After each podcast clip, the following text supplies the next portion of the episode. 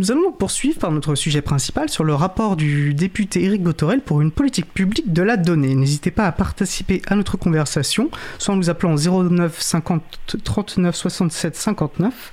C'est peut-être un numéro ancien, donc euh, bon, écoutez, vous trouverez de toute façon le, numéro sur le site. En tout cas, vous pouvez aussi nous rejoindre sur le salon web dédié à l'émission sur le site causecommune.fm, bouton chat.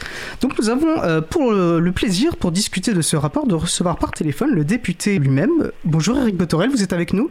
Oui, je suis avec vous, bonjour. Bonjour, merci euh, de, vous joindre à nous. Donc, euh, alors vous êtes député des Côtes d'Armor, membre du groupe majoritaire La République en marche, et vous faites partie de cette poignée de députés qu'on peut considérer comme des, spécialistes du numérique. Est-ce que ça vous convient comme étiquette? À partir du moment où elle m'est attribuée par d'autres, je la prends, et comme elle n'est pas insultante, je la prends deux fois. Oui. Bah, est-ce que vous pourriez peut-être nous dire, je pense que ça pour situer un petit peu notre échange, est-ce que vous pourriez nous dire peut-être d'où vient cette expérience sur la thématique des technologies numériques? Je viens probablement de mon parcours professionnel. D'abord, moi, j'ai fait un BTS de système d'information et de gestion euh, à Paris, en travaillant euh, du COBOL, euh, bien sûr, parce que je suis d'une génération qui est née en 66. Donc, donc voilà, ça, ça permet de situer le, point de départ. Et COBOL, qui est un langage de programmation pour les personnes qui ne voilà, qui l'ignoreraient.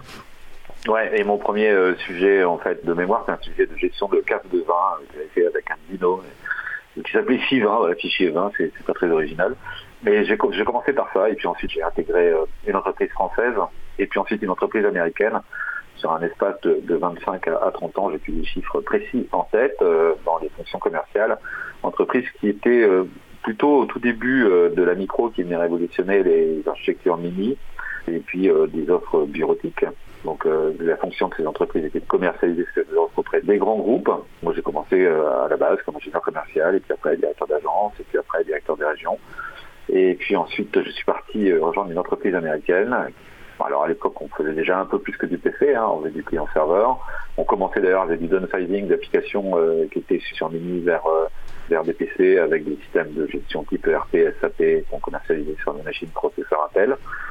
Et puis, euh, puis voilà, puis évidemment on a fait de l'infrastructure, on a vécu les, heures du web, euh, d'Alta Vista. Euh, et en parallèle de ça, ça c'est l'activité professionnelle, mais en, parallèle de ça, j'étais aussi administrateur d'un tiers, lieu, tiers lieu qui s'appelle La Matrice Saint-Brieuc, qui est porté par l'association Crézel d'Affar, avec des fous furieux qui faisaient des startups week-end, des hackathons. Et puis, j'allais dire de la de la diffusion de la, culture numérique, mais au sens des valeurs qu'on va probablement aborder dans le cadre de l'information, euh, de l'émission pardon qu'on va avoir maintenant. Donc voilà, ça c'est, on peut difficilement s'arracher de son passé. Moi, je n'avais pas rêvé d'être parlementaire, je n'avais pas ça à mon agenda. Les circonstances de la vie ont, fait que la personne dont j'étais le suppléant, Corinne Arel, ne parler que d'elle, euh, est décédée le soir du 5 mai 2017 lors d'une réunion publique. J'étais son suppléant depuis deux mandats. Je m'apprêtais à aller pour son troisième mandat. Et euh, les équipes d'Emmanuel Macron m'ont demandé de prendre la suite. Famille, les enfants, parce que c'est pas un pompon qu'on décroche d'un manège. Et euh, j'ai pris la décision de mettre entre parenthèses ma vie professionnelle pour consacrer à ce. Et, euh, et voilà, j'essaie de résumer au mieux d'où je parle.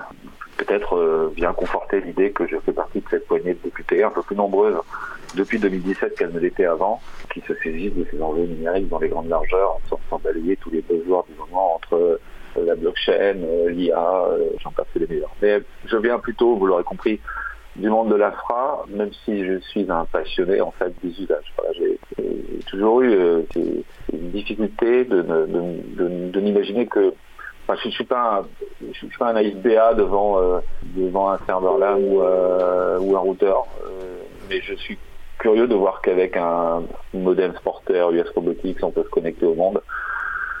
Et ce qu'on peut en faire surtout. Voilà, c'est ça qui m'intéresse. Donc ce qui m'intéresse, c'est la part de sérendipité qui existe dans le numérique. Bon, je pense que vous avez bien démontré euh, voilà, votre intérêt pour cette matière. Et puis je pense que le rapport, effectivement, on va en discuter, montre euh, peut-être euh, quelle conception et quelle maîtrise vous avez des enjeux qui nous intéressent. Bon, moi j'avais une question avant qu'on rentre justement dans les détails de cette mission d'information et de ce rapport. Justement, de votre point de vue de législateur, pour vous, en quoi les enjeux des technologies numériques sont justement des enjeux politiques non pas simplement des enjeux techniques? Pourquoi, ou autrement dit, comment les techniques influent sur le politique et ainsi de suite bah, le, numérique, il a cette tendance à venir s'immiscer dans les interstices du droit qui n'est pas encore écrit pour essayer euh, de faire surgir, euh, pas pour bypasser le droit, pas pour se faire un malin plaisir finalement d'être en dehors du droit. mais comme il n'est pas toujours très à l'aise dans des cadres très rigides et qu'on est sur quelque chose d'assez dynamique, euh, aussi sans employer des termes une fois employés de type agile, plastique, euh, euh, mais ce qui caractérise le numérique, c'est que c'est une matière vivante. Je disais tout à l'heure, si je regarde ce que je faisais il y a, 30 ans, ce qu'on fait aujourd'hui, en termes d'usage, on est à peu près assez proche en définitive. Mais déjà, la puissance de calcul a été démultipliée, la richesse ou la valeur ajoutée qu'il peut y avoir dans les applications ou les usages qui sont rendus au service des citoyens, sans aucune commune mesure avec euh, ce qu'on faisait, notamment si on regarde la manière dont le numérique s'est investi sur le sujet des, mobilités, par exemple. En tout cas, c'est saisi l'opportunité de mobilité pour déployer de nouvelles, de nouvelles offres de services. Le numérique, il n'attend pas que le droit soit prêt. Le droit, il faut euh, un an, deux ans, parfois beaucoup plus de temps pour créer un texte de loi qui va écrire dans le marbre un certain nombre de grands principes, pas toujours très précis, et c'est logique que le droit soit pas toujours précis, puisqu'il faut aussi euh, laisser des marges de manœuvre le moment venu. Je sais bien qu'on s'époumonne parfois à essayer à coup d'amendement euh, d'aller dans les détails des choses, mais vous observerez comme moi probablement qu'il y a des textes de droit qui sont des textes de droit fondateurs de notre République, qui n'ont pas eu besoin de tant que ça d'aménagement ces dernières années, qui résistent encore autant et qui nous font traverser des périls. Donc je ne suis pas un obsédé de, de, la résolution des problèmes par la loi. Je l'ai dit très tôt d'ailleurs en, en prenant le mandat. Moi, je, crois beaucoup aussi euh, à la soft law, je crois beaucoup au côté jurisprudentiel des choses, euh, à la manière dont on peut confronter les principes de réalité euh, et les expériences. Moi, je, voilà, je ne résume pas tout au droit. Ceci dit, après, il y a des grands principes à réinventer. C'est vrai qu'en 1905, on s'intéressait à la laïcité, moins à la protection des données personnelles. Euh, et donc c'est logique que des instances délibératives et représentatives de la population, euh, que sont euh, des instances de type Assemblée nationale, enfin Parlement au sens large, puissent, le moment venu, protéger des aspects de liberté en posant de nouveaux jalons à des acteurs qui viendraient proposer quelque chose que Bon, les effets ne sont pas forcément néfastes à l'origine, mais il y a toujours possiblement des externalités négatives à chaque innovation. Donc le droit, il a pour vertu de, euh, peut-être de remettre sur des rails, ou en tout cas euh, de, remettre dans des espaces euh, dont on fixe les limites de ce qui est permis, de ce qu'on a jusqu'à maintenant toléré et qui nous fait vivre ensemble. Eh bien, créer ces espaces va permettre à ces innovations finalement de vivre et de ne pas venir empiéter sur d'autres sujets qui peuvent être connexes, qui viendraient mettre en difficulté des, principes auxquels par ailleurs nous sommes tous attachés. Merci, euh, merci pour ce, tour d'horizon sur cette question. Et, là où je vous rejoins, c'est effectivement que ce qu'on pourrait appeler du bon droit tient dans le temps, euh, se pense dans le temps, dans le temps long, et, et puisse là proposer des, principes structurants. Euh, D'ailleurs, on, reviendra sans doute pendant notre échange. Pour ça qu'à la nous défendons une priorité au logiciel libre. Non pas que ça va régler systématiquement et immédiatement toutes les questions, mais ça pose un principe structurant pour comment on pense l'usage des logiciels dans une démocratie. Alors, je vous propose à présent peut-être de commencer à rentrer dans le vif de notre sujet. Et donc, le, le 22 juin 2020, le Premier ministre vous confie une mission d'information dont l'objet, et, et, je vais citer cette lettre de mission, était d'analyser les opportunités stratégiques et financières ainsi que les freins à lever pour favoriser l'ouverture par défaut des données et des codes sources publics. Et sont associés à vos travaux euh, Stéphanie Comte, directrice générale du Health Data Hub, et Renaud Vedel, coordinateur national pour l'intelligence artificielle. déjà, je trouvais intéressant, peut-être, en rentrer justement dans les détails de cette mission, bah, de voir, de s'arrêter un instant sur l'objet même euh, d'une mission d'information, car on le sait ou on ne le sait pas, mais le travail parlementaire ne se limite pas à la présence en hémicycle pour les questions gouvernement ou pour les votes finaux sur les projets de loi. Il y a d'autres modalités du travail parlementaire comme le sont les missions d'information, et celle-ci en particulier qui est donc euh, issue euh, d'une lettre du Premier ministre. Alors est-ce que vous pouvez voilà, nous préciser ce qu'est une mission d'information, la particularité d'une mission d'information confiée par, par un Premier ministre? Eh bien, écoutez, euh, oui, d'abord, vous avez, bien fait de repréciser que le travail parlementaire ne finit pas être présent ou produire des amendements. dans, chacune des commissions dans lesquelles on peut siéger. Moi, je siège, dans deux commissions. C'est une exception, la plupart du temps, on siège dans une seule. Il se trouve qu'il y a une commission qui est un peu à part, qui est une commission de exercice, qui est la commission des affaires européennes de l'Assemblée nationale, à laquelle je suis aussi rattaché membre en tant que commissaire, et je suis membre de la commission des affaires économiques. Il peut exister d'ailleurs des missions au sein de ces commissions. J'ai produit un certain nombre de rapports pour le compte de la commission des affaires européennes ou pour le compte de la commission des affaires économiques avec ma collègue Laure de la Rodière, qui sera peut-être la future présidente de, l'ARCEP. On attendra le, 20 janvier pour le savoir, mais ces commissions sont légitimes à déclencher euh, des missions d'information, des missions flash, qui vont permettre aux parlementaires, avec le soutien des administrateurs de l'Assemblée nationale, de se pencher sur un sujet pour faire des propositions, réfléchir à, un sujet donné. On a travailler sur, en amont du médier sur la couverture numérique du territoire, j'ai travaillé sur, le cyberacte, euh, j'ai travaillé sur le free flow d'État, j'ai travaillé sur des sujets jamais très éloignés effectivement du numérique. Le, le, Sésame, enfin entre nos avis, euh, puisque on est dans une mission, on se dit tout, euh, un parlementaire, je dirais qu'il aurait peut-être le sentiment d'avoir accompli son mandat s'il décroche une mission alors, du Premier ministre ou une remise de son rapport au président de la République, c'était le cas d'un de mes collègues, pas très d'ici, sur la coopération internationale. Voilà, il y a une forme de hiérarchie des choses. Euh, bon, moi, en fait, pour être tout à fait clair avec vous, j'ai jamais insisté pour que ce soit le Premier ministre. Je crois savoir qu'il y a certains parlementaires qui font la tête quand c'est seulement un ministre qui leur, leur mission. Euh, enfin, qui font la tête. Ils font, la tête de minutes, après c'est des grands adultes, donc ils passent à autre chose.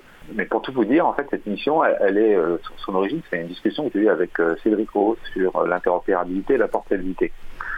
Je pensais qu'il y avait un sujet qui était nécessaire de revisiter euh, à l'aune des questions euh, d'actualité, euh, en tout cas des sujets d'actualité qui pourraient traverser nos sociétés. Et c'est en discutant avec Cédric et en rajoutant un conseiller du président de la République et du Premier ministre que l'idée finalement d'enrichir ce sujet d'interopérabilité ou de la liberté de choix des outils, de, venir une forme de prolongation des, réflexions qui avaient eu cours sur l'open data, les code source et les données d'intérêt général qui permet d'aborder ces sujets-là euh, par ailleurs. Donc voilà, par construction, c'est comme ça, des semaines de discussion euh, entre les parties pour savoir quel périmètre on lui donnait, c'était une euh, donnée, et puis au mois de juin dernier, effectivement, Edouard Philippe qui confie cette, mission et, qui sera remise à un autre Premier ministre, puisqu'entre-temps, Edouard Philippe, une semaine avant d'ailleurs, une semaine après m'avoir remis le rapport, il était appelé à un autre, un autre destin. Et là, vous ne travaillez pas, bien évidemment, avec les services de, l'Assemblée nationale, mais vous bénéficiez de, comme Cédric Villanu a, pu l'avoir, de, l'allocation de moyens, que sont euh, notamment euh, des, personnes issues des différents corps d'inspection. Moi, c'était une douzaine de personnes, en plus de Stéphanie, que vous avez mentionné, et de Renault. C'est à peu près le même, même taille d'équipe que ce, dont a pu bénéficier euh, Cédric Villani. Et euh, vous devez être vigilant au fait de ne pas excéder les six mois.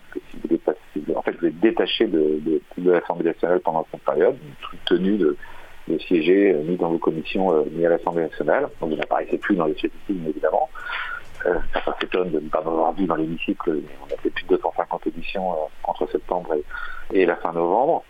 Il faut faire moins de six mois parce que sinon vous n'êtes plus parlementaire. Et vous faites ça plus de six mois.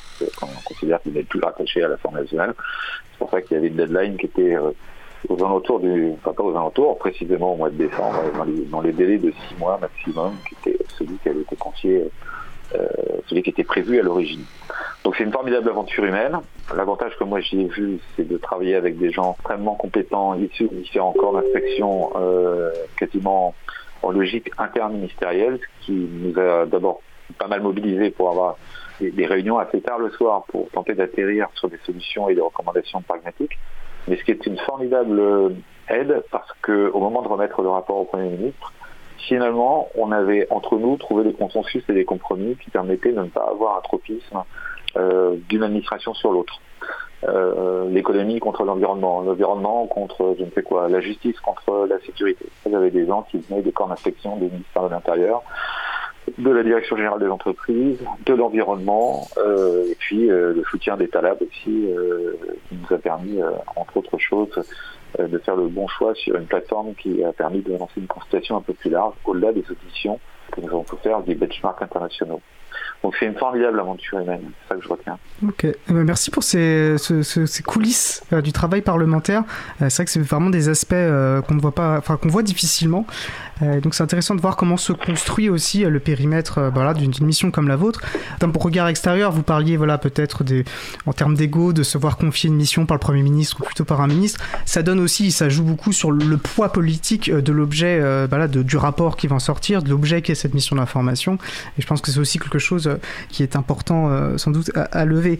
Là, vous avez répondu notamment à une question que je posais sur les moyens, du coup, pour conduire vos travaux.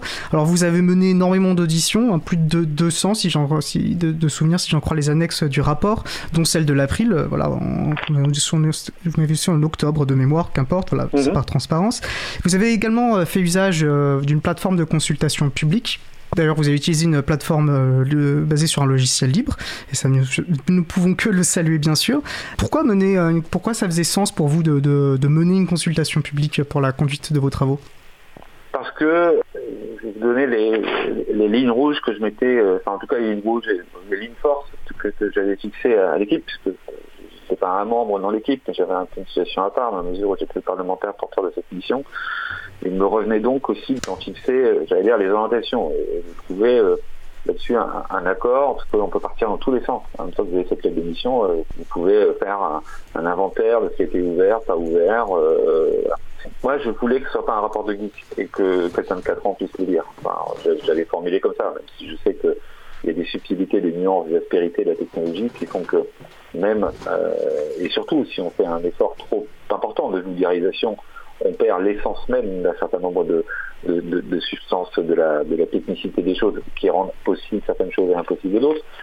Mais tendre vers une forme de vulgarisation, tendre vers une forme de, rapport qui puisse être grand public. Ce qui veut dire, euh, et bon, en tout cas ce qui veut dire, ça n'indique pas directement, mais on a pris le parti aussi d'assumer que plutôt que de faire un, large inventaire des choses, on s'est intéressé à des cas d'usage.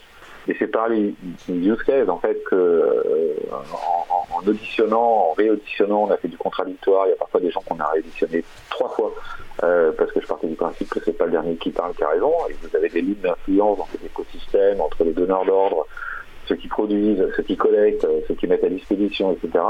Et si vous n'écoutez qu'une seule facette, vous pouvez dresser un état des lieux qui n'est pas tout à fait fidèle à la réalité.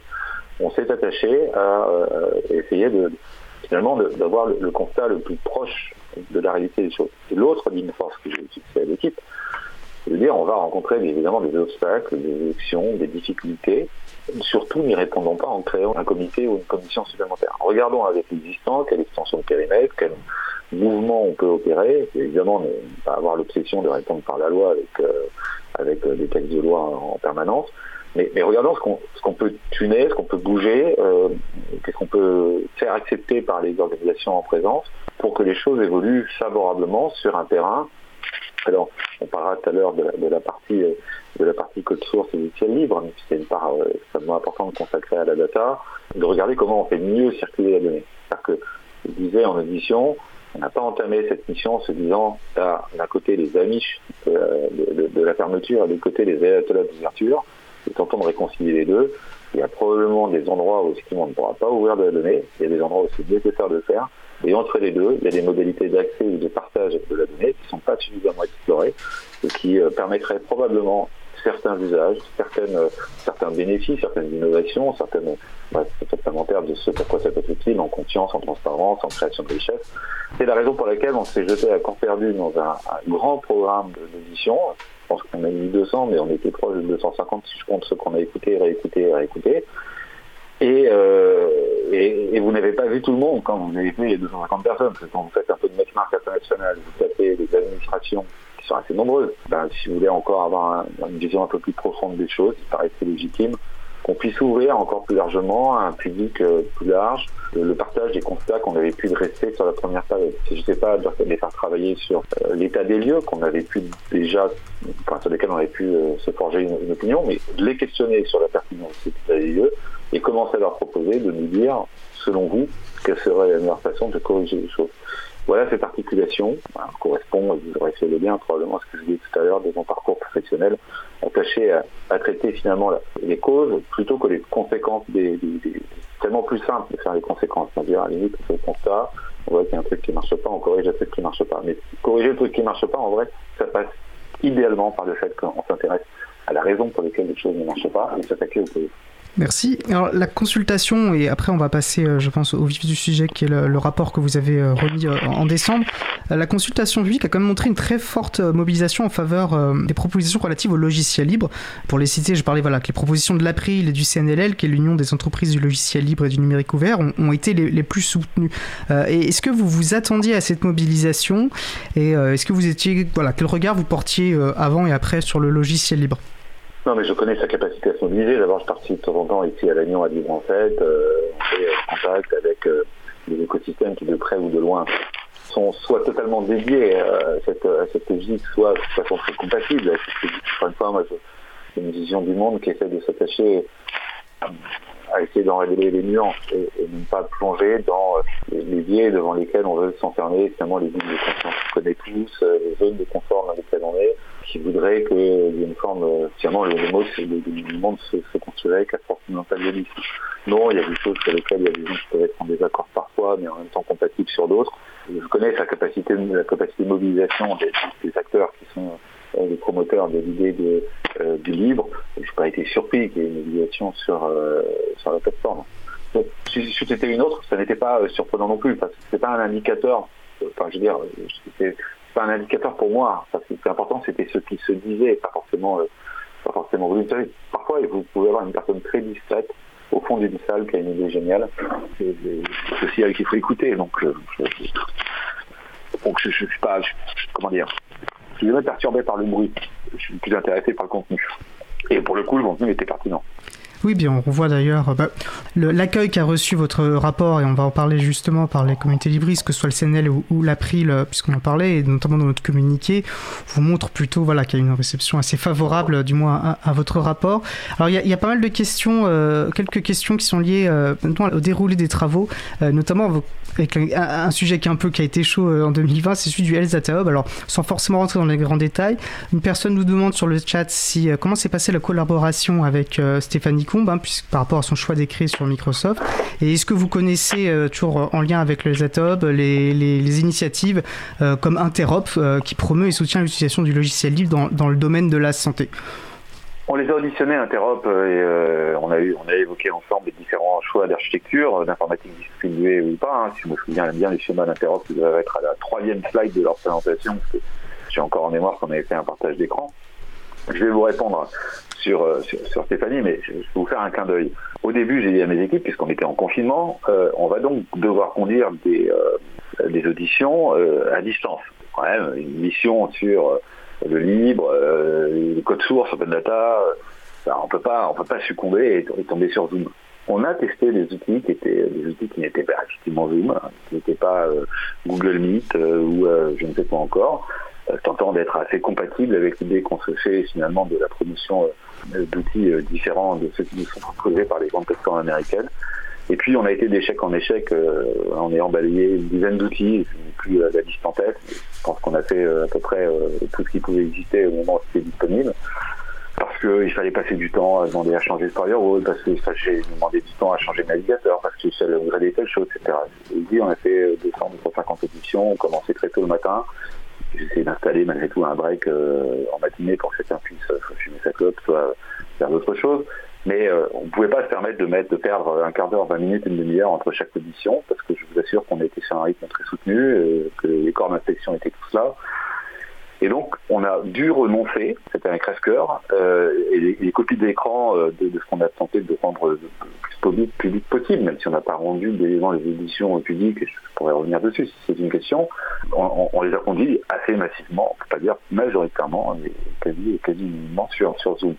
C'est un reproche qu'on pourrait me faire. Donc c'est pour ça que je l'évacue tout de suite en donnant l'explication. Je sais bien qu'ici ou là, peut-être certains vont dire, mais si, il y a tel outil qui marche dans les mondiales, je vous assure, je pourrais euh, vous faire la liste si nécessaire qu'on a bien testé d'autres solutions. Bah, je vous crois, parce qu'effectivement, avec l'April, bah, je, je peux vous croire, puisqu'avec l'April, nous avons trouvé une autre solution. pour le témoignage, justement, alors c'est vrai que vous avez beaucoup fait Zoom, mais il faut bien reconnaître que vous avez fourni autant d'efforts que possible pour passer par euh, une autre solution pour contourner les problématiques. Donc avec l'April, nous avons utilisez Big Blue Button et vous êtes intervenu vous par téléphone. Voilà, donc ça a été, ça a été compliqué, mais vous avez fait cet effort et, je, ne peux que le saluer. je vous propose, pour qu'on s'aère un peu l'esprit et avant de rentrer dans, dans le sujet du rapport, de faire une courte pause musicale. Nous allons écouter un autre morceau donc de l'artiste idyllique recommandé pour nous par aujourd'hui par Eric Frodin. Il s'agit de Four of Dreams. On se retrouve juste après une belle journée à l'écoute de Cause Commune, la voix des possibles. Cause Commune 93.1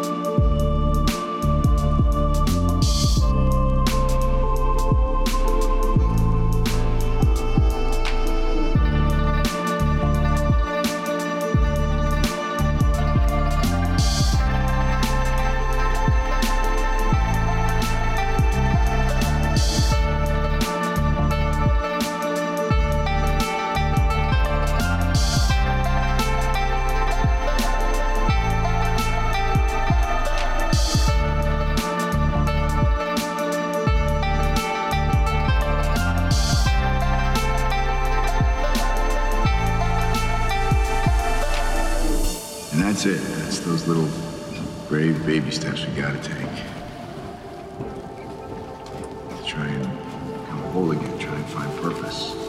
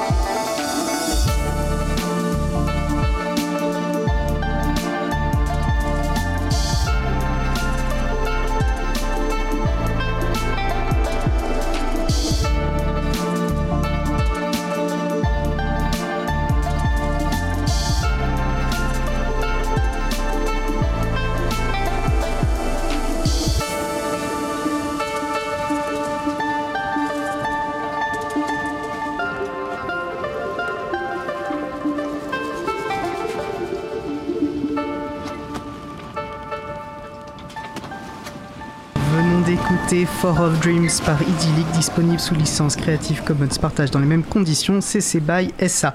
Vous retrouverez les références sur le site april.org. Vous écoutez l'émission Libre à vous sur Radio Cause Commune, la voix des possibles 93.1 en Ile-de-France et partout ailleurs sur le site causecommune.fm. Je suis Étienne Gonu, chargé de mission affaires publiques pour l'April et nous discutons avec Éric Botterel de son rapport parlementaire son rapport sur l'ouverture des données et des codes sources. Éric Botterel, vos travaux euh, sont donc concrétisés et synthétisés dans un rapport de 206 pages et de 37 recommandations, publié et remis au Premier ministre le 23 euh, décembre 2020. Ma première question euh, général pour peut comprendre, rentrer dans le détail de l'objet de votre mission, de quoi parle-t-on lorsqu'on parle d'ouverture des données et des codes sources? Il suffit de les mettre en ligne pour considérer que, que ces données sont, et les codes sources sont ouverts? Non, malheureusement non. Et d'ailleurs, euh, je pense qu'un certain nombre de recommandations euh, font euh, état de la nécessité de rapprocher à la fois les producteurs et les utilisateurs de la donnée. Je vous dis tout à l'heure, l'enjeu qui m'a été, en tout cas la mission qui m'a été confiée, c'était pas tant finalement de dresser l'inventaire de ce qui était ouvert et de ce qui méritait d'être encore, que de regarder quels étaient les leviers, les freins et, finalement le, possible derrière ont déjà été figurés par d'autres rapports. Il y a eu ce rapport, il y en a eu d'autres avant, il y en aura d'autres après. Mais sur lesquels on pourrait objectiver que ça va pouvoir euh, assurer plus de transparence, plus de confiance, de l'innovation, de la sécurité, de la souveraineté. Enfin, il y a différents axes sur lesquels on pourra probablement dialoguer dans le reste de l'émission autour de ce que finalement tel choix d'architecture ou tel choix de paradigme euh, encourage euh, ou bouge le curseur dans un sens plutôt que plutôt que dans un autre. Donc, le fait de, faire du switch on, de, publier de la donnée, n'est pas en lui seul suffisant. Et c'est d'ailleurs pour ça qu'on formule des recommandations en termes organisationnels ou de portage politique qui permettent de rapprocher les écosystèmes. Il y a certainement, et il existe d'ailleurs probablement des jeux de données qui sont ouverts, que certains attendent à certains endroits et dont certains méconnaissent qu'ils sont ouverts ailleurs. C'est un constat qu'on a pu faire. Je ne vous dis pas ce qui se passe au sein de l'administration publique où il y a effectivement des choses qui ne communiquent pas d'un étage à l'autre. Mais il ne suffit pas en tant que tel de publier, il faut pas savoir ce qui est publié. Il faut susciter l'intérêt de la communauté qui peut s'en saisir et surtout rester en contact avec elle pour, connaître ses besoins. Euh, le moment venu pour ouvrir des choses supplémentaires si euh, ce n'était pas, euh, j'allais dire, une priorité du moment pour l'instant qui les collecte ou qui les détient. Tout ça, c'est une forme de, mayonnaise, en tout cas de, mutualisation, de meilleur échange entre les hommes et les femmes, au profit de la capacité de se ressaisir des choses qui sont ouvertes. Donc, j'essaie de répondre simplement à votre question l'open data se résume pas, en tout cas l'open data, les, sujets qui ont été ceux de la mission ne se résument pas simplement, encore une fois, à faire un inventaire de ce qui est fait et puis de dire temps il faut ouvrir. Alors, euh, merci euh, pour cette introduction sur ce sujet.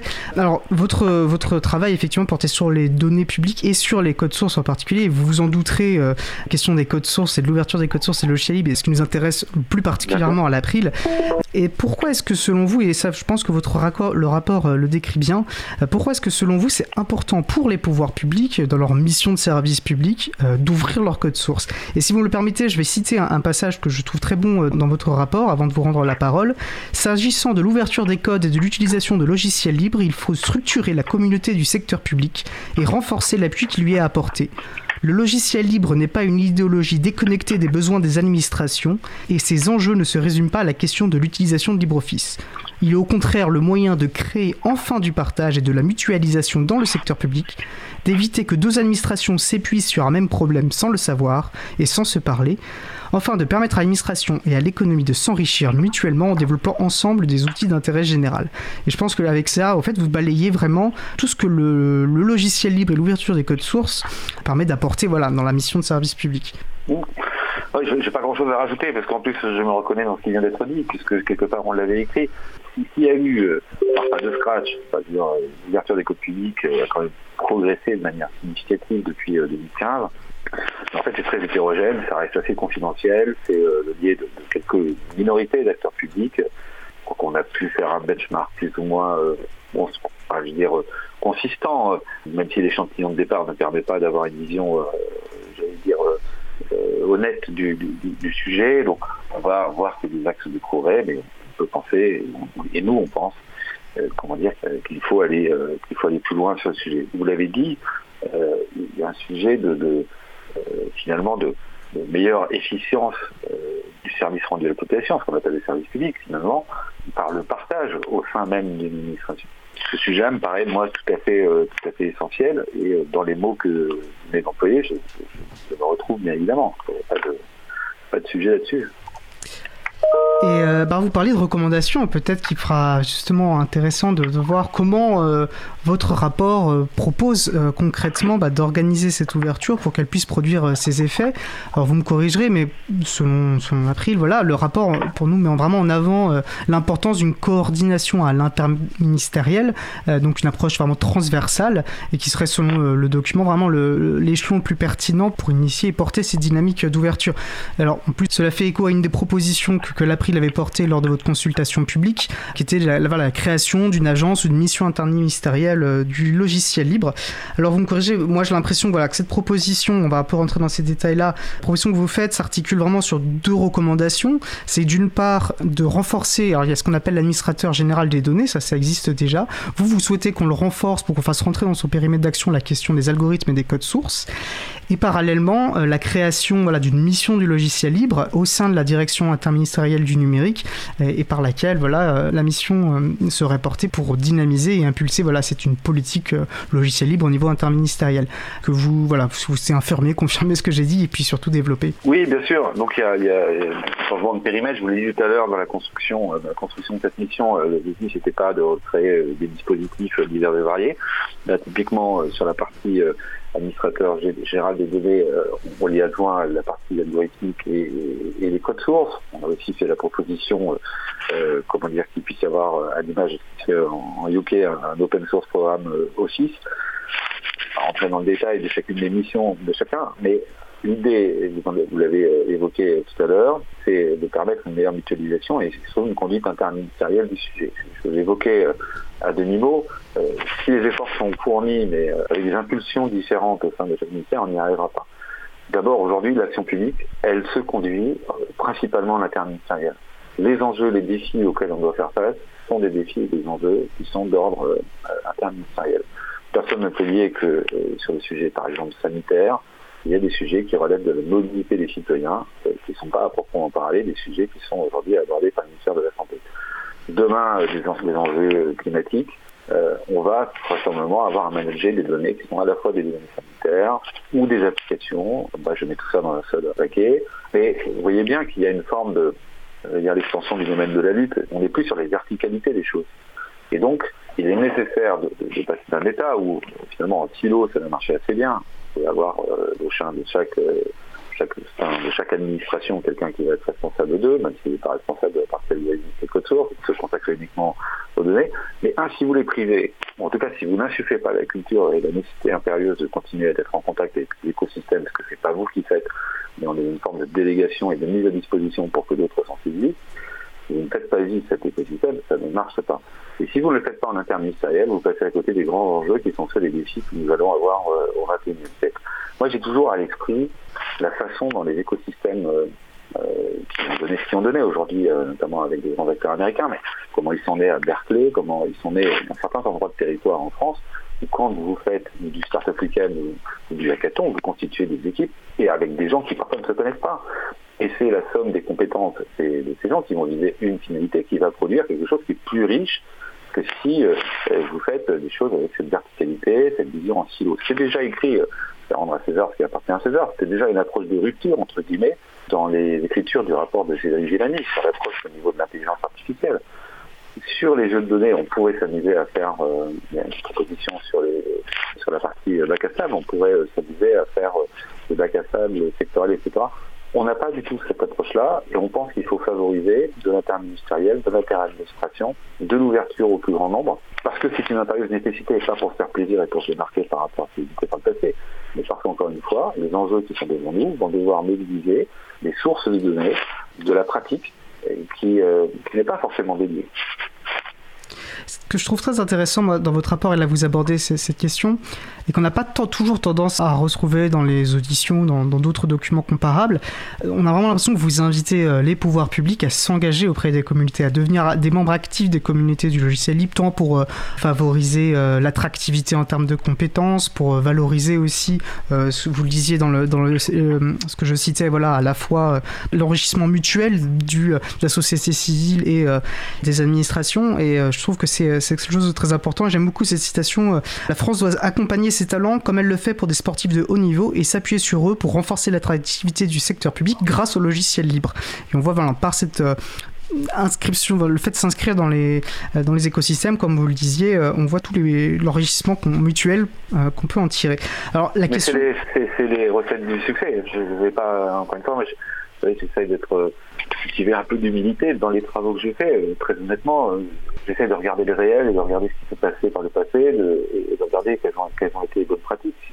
On prend euh, Python, qui est à l'origine euh, un truc d'INRIA, si c'était resté dans l'INRIA que, que l'INRIA s'était désintéressé de la manière dont ça pouvait être saisi par d'autres, on serait probablement resté dans un outil assez confidentiel. Donc l'ouverture, qui n'est pas, euh, dire, quelque chose qui est naturellement ancré chez l'homme. Un sujet de protection, on est faire des, des murs, que des passerelles. Voilà, c'est notre histoire, c'est comme ça depuis des années, c'est plutôt euh, la sécurité, la protection. Et puis euh, le, truc dans lequel on baigne depuis quelques années maintenant autour du RGPD, c'est effectivement un tropisme aussi autour de la protection, la vie de et, et la réponse qu'on apporte à ça en permanence, c'est plutôt de monter des murs. Bon, nous on pense euh, à l'image de ce que fait l'ANSI, hein, avec le CRT par exemple, à l'image de ce que font d'autres encore, euh, c'est la meilleure façon de se protéger, c'est de se confronter, c'est de s'ouvrir, c'est de mesurer à quel point soit on est vulnérable, soit... Et on peut apprendre des tas d'exemples, y compris sur les plus sensibles, et l'ANSI se figure quand même, de, pas d'exception, mais presque, euh, parmi les autorités de l'État, c'est quand même celle qui prône le plus de recours, comment dire, au logiciel libre, c'est elle qui ouvre le plus ses travaux en définitive même tout en conservant une part qui, chacun comprendra, euh, comme étant euh, nécessairement euh, secrète pour la conduite d'un certain nombre de ces opérations. Mais si on la compare à d'autres administrations qui sont très précautionneuses sur un certain nombre de, choses, voilà, ça ne doit être pas plus compliqué de publier des outils, des codes sources de certains outils qui sont ceux de l'ANSI, que d'ouvrir une code source de Parcoursup, du calcul de l'impôt ou de la manière dont, je ne sais pas, moi, j'affecte tel élève dans tel établissement. Oui, il y a beaucoup d'exemples. je précise que l'ANSI, c'est l'Agence nationale de la sécurité des systèmes d'information et qui est reconnue largement pour, pour son savoir-faire. Alors, on va pas forcément en parler parce que le temps, le temps avance vite, mais je trouve très intéressant dans votre document le, la manière dont vous déconstruisez un mythe sur la sécurité, le fait d'ouvrir les codes sources est plutôt garant de sécurité et de garant de confiance dans l'action publique. Il n'est pas de raison d'y voir un, risque pour la sécurité. Alors, ce qui est très important pour euh, l'April qu'on a remarqué dans, votre rapport, c'est que vous donnez, vous abordez quand même les, considérations de moyens, de comment une telle agence euh, du logiciel libre au sein de l'interministériel peut produire des effets, peut donner cette impulsion. Vous parlez notamment voilà, d'équivalents temps plein qui doivent être dédiés, parce qu'on sait bien que si une mission est confiée à une, entité déjà existante à moyen constant, bah, l'effet va se diluer, il n'y aura pas du tout, on ne pourra pas espérer, euh, le projet restera lettre morte. Voilà, pour vous, l'importance d'avoir des vrais moyens dédiés euh, au sein de l'interministériel, avec voilà, des périmètres d'action clairement définis, des équivalents temps plein, est-ce que voilà, vous identifiez ça comme euh, quelque chose de clé pour que ça puisse, votre recommandation puisse euh, porter ses effets? Oui, ça l'est. on peut pas nier que parmi les recommandations que l'on, formule, il sera peut-être nécessaire de passer par dire de l'intensification ou de, la pérennisation en entrepreneuriat d'intérêt l'intérêt général en sont un, bel exemple aussi, mais et soyons, euh, rapport, je le mettais au Premier ministre, ça veut dire, vous savez, Monsieur le Premier ministre, euh, pour que ça marche, il va falloir multiplier par deux les des fonctionnaires euh, de, l'État. Donc on lui explique qu'à certains endroits, il va falloir recruter, renforcer, parce qu'on va mettre telle ou telle priorité, cohérent avec une politique globale. Mais derrière, il y a des gains qui vont s'opérer. Enfin, je veux Aujourd'hui, sur la partie libre, vous avez quand même des collectivités, et pas forcément des collectivités de grande taille, qui recourent euh, au libre plutôt qu'à des, euh, solutions entre guillemets propriétaires, et qui s'en sortent très bien. Et elles s'en sortent d'autant mieux qu'elles le font euh, de concert avec des communes voisines, etc., etc. Donc je ne pas là que non seulement elles font vivre un, écosystème, en plus elles s'offrent la possibilité d'être relativement souveraines, en tout cas indépendantes d'un certain nombre de, en tout cas pas enfermées dans les standards euh, technologiques euh, dont elles ne décident pas de leur évolution. donc là, c'est pareil, je, disais en avant-propos, savez, le, match de ceux qui sont l'ouverture contre la fermeture, le monde n'est pas celui-là. On peut réconcilier un certain nombre de positions, c'est pour ça que j'ai plutôt du bonheur à travailler avec euh, Stéphanie Combe. Pour reprendre la question qui vous était posée tout à l'heure, c'est difficile de travailler avec quelqu'un qui finalement a confié, entre guillemets, l'architecture du Hub à, Microsoft, alors que on a eu débat avec Henri Vernier, avec d'autres euh, sur, ce sujet. Mais, voilà, mais ne voyons pas le monde comme d'un côté d'affreux oui, personnes qui, qui seraient euh, sous le coup des lobbies américains, et puis de l'autre, qui est révolutionnaire. Euh, non, il faut rentrer dans le, dans, cœur de ce sujet. Et là, vous avez euh, raison d'insister, c'est que je, l'ai fait et vous l'avez fait. On peut prendre des exemples d'administration ou d'autorités qui se sont ouvertes au libre, sans que pour autant ça a été pour eux nécessaire de, rajouter des effectifs.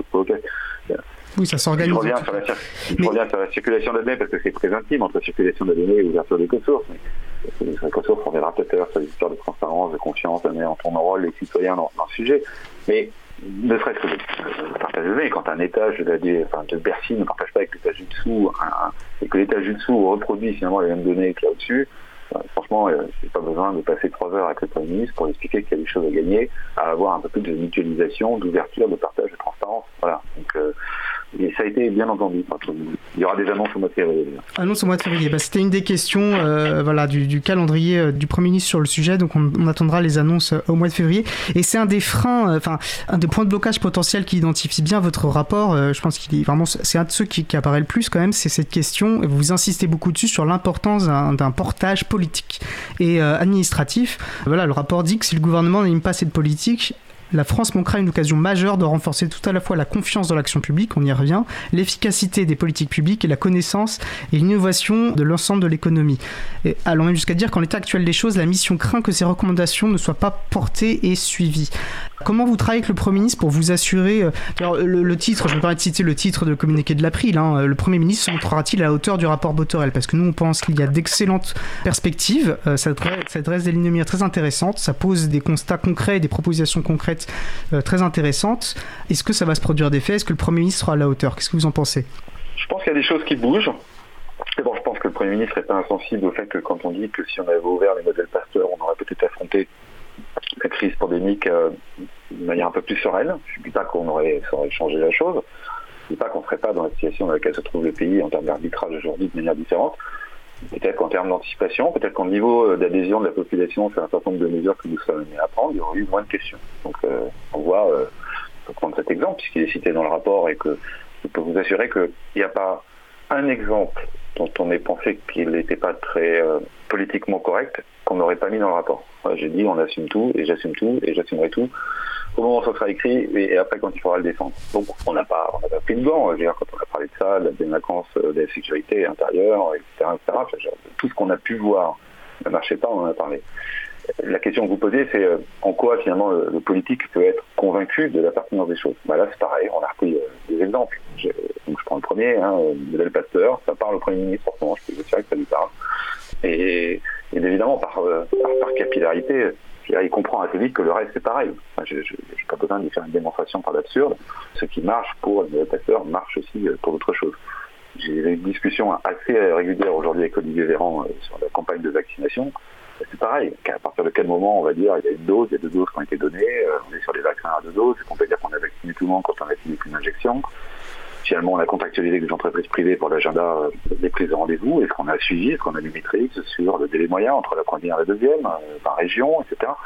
Et je vois qu'Olivier Véran euh, commence à intégrer, enfin pas commence, c'est lui-même d'ailleurs qui m'appelle, qui dit tiens Eric, ça, ça va être, enfin, utilise Open Access, l'échange avec Guillaume Crozet tout à l'heure, je ne pourrais pas lui faire changer tout de suite, pardon, d'Open Access en Open Data, mais lui-même me dit voilà, je veux qu'on mette les stocks en Open Data, et ça sera fait dans le fin de la semaine, etc. Donc je vois bien qu'il y a des choses qui bougent, pas pour faire plaisir avec je suis là encore pour 18 mois, peut-être un peu plus si je m'en présente et que les électeurs le veulent.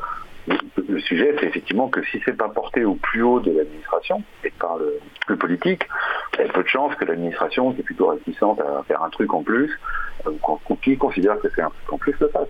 Donc moi, je me félicite que le Premier ministre, euh, Véran, et puis euh, Amélie de Montchalin, pardon, qui vient publier son baromètre la semaine dernière, notre baromètre, celui d'action publique. J'explique à Amélie qu'aujourd'hui, elle publie ce baromètre à partir des jeux de données qui sont disponibles. Et ce que j'explique, c'est que demain, si on met en œuvre l'ensemble des recommandations, elle n'a plus le choix à faire entre le menu ou la carte, et qu'elle pourra choisir finalement et publier massivement euh, un certain nombre de résultats des jeux de données sans se soucier de savoir si c'est disponible ou pas disponible. La question aujourd'hui, c'est finalement, on fait avec ce qui est disponible, en présumant que ça l'est peut-être, et c'est ce changement de paradigme qu'on doit opérer pour faire en sorte que la puissance publique, le premier chef duquel euh, le, politique, puisse se saisir, sous l'influence d'ailleurs des citoyens qui pourront lui demander d'avoir de, la, transparence et d'accès à l'information sur la manière dont les choses se construisent, que ce soit un bout de soft ou que ce soit de la data euh, pure et dure statique ou dynamique. voilà. Entendu. Bon, en tout cas, on espère et on espère que le Premier ministre, comme l'ensemble du gouvernement, euh, se saisira pour enfin, enfin, de votre rapport, pour enfin définir une stratégie globale sur l'utilisation, la publication, voilà, les politiques de contribution au logiciel libre, le recours au code source. En tout cas, voilà, l'April euh, y veillera et restera bien sûr à disposition du gouvernement pour apporter voilà son expertise.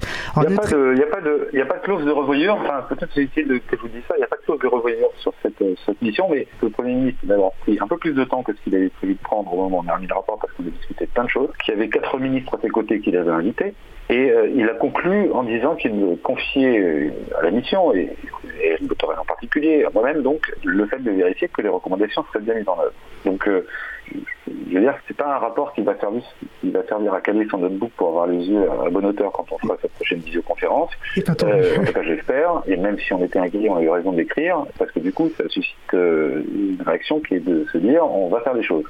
Donc moi, je redeviens parlementaire, je reviens à mes travaux euh, de l'Assemblée nationale, mais euh, je n'abandonne pas le suivi euh, de, cette, de l'application des recommandations qu'on a formulées et je serai vigilant sans pouvoir coercitif. Est-ce que vous interrogerez peut-être le directeur du interministériel numérique, Nadi Bouana, qui est auditionné ce jeudi par la mission d'information sur la souveraineté numérique il me, croit, il me semble que vous en êtes membre. Oui. Eh ben, ben, on suivra en tout cas cette audition. Notre échange, malheureusement, le temps file et nous sommes en direct. Est-ce que vous aurez voilà, une minute ou deux, un, vraiment un mot de conclusion, si vous souhaitiez par exemple euh, qu'on retienne une idée forte de votre rapport Voilà, en une minute? Non, j'ai pas d'idée forte parce que je voudrais pas hiérarchiser les choses. D'abord parce qu'on a fait cette, construction qui est une construction dont on a tenté de se rendre euh, homogène et complémentaire. Donc euh, je, ne tomberai pas, ce n'est pas un piège que vous me tendez, mais comme c'est la question qui revient assez souvent, finalement c'est quoi le, point clé ou, la recommandation forte? J'en ai tous, on a tous à l'esprit celle qu'on aimerait idéalement qu'elle puisse être mise en œuvre, mais franchement, c'est pas pour faire l'apologie de, toutes les recommandations que je renvoie à l'idée que tout ça est une forme cohérente et un ensemble euh, cohérent. Non, mais je, je remercie l'April, parce que je suis euh, sur votre, antenne et que c'est son euh, délégué aux affaires publiques questionne depuis tout à l'heure. Je vous remercie pour le travail que vous faites au quotidien. Je vous remercie à la fois de la confiance et en même temps de l'exigence que vous portez vis-à-vis de ceux que vous interrogez je vous remercie de comprendre que parfois on peut faire les choses et que parfois on ne peut pas les faire. Et je vous remercie d'un dialogue constructif. Moi, c'est ça qui me paraît important dans une société qui a tendance à se fracturer pour la moindre des choses. Euh, il y a encore des espaces où on peut se dire qu'il y a des choses possibles, qu'on peut tendre vers le même horizon idéal, pas toujours au rythme auquel les gens voudraient que ça puisse être atteint. Et c'est ça qui me paraît essentiel, c'est de rassembler, réconcilier et faire en sorte qu'on puisse atteindre des objectifs communs. Les objectifs communs, c'est que l'action publique, elle gagnera de toute façon, de toute façon plus transparente, même si, et là aussi, en as pas ça, la, transparence, c'est pas la confiance automatique. Ça se saurait, ça fait longtemps que les démocraties, les grandes démocraties soient transparentes. C'est pas parce que vous rendez les choses publiques que derrière elles sont mieux comprises. Mais dans le sens, c'est certain que ça ne marche pas. C'est-à-dire que si vous les cachez, vous êtes très certain que vous rendrez euh, difficile l'adhésion de la population aux politiques que vous menez. Donc en fait, il n'y a pas d'autre choix que d'ouvrir, il n'y a pas d'autre choix que de faire confiance au travail euh, collaboratif, collectif et de la mise en commun. Une très belle conclusion qui fait d'ailleurs le pont avec notre première chronique sur l'importance de la transparence, qui n'est pas une solution à tout, mais qui est un, élément indispensable et minimal pour une démocratie qui fonctionne et pour que les citoyens puissent se saisir des politiques publiques. Un grand merci à Éric Botorel, donc député euh, des Côtes d'Armor euh, et auteur d'un rapport sur, pour une politique publique de la donnée. Merci encore d'avoir passé du temps avec nous. Je vous souhaite une très belle fin de, journée, Monsieur Botorel. Merci, vous aussi. Au revoir. Au revoir.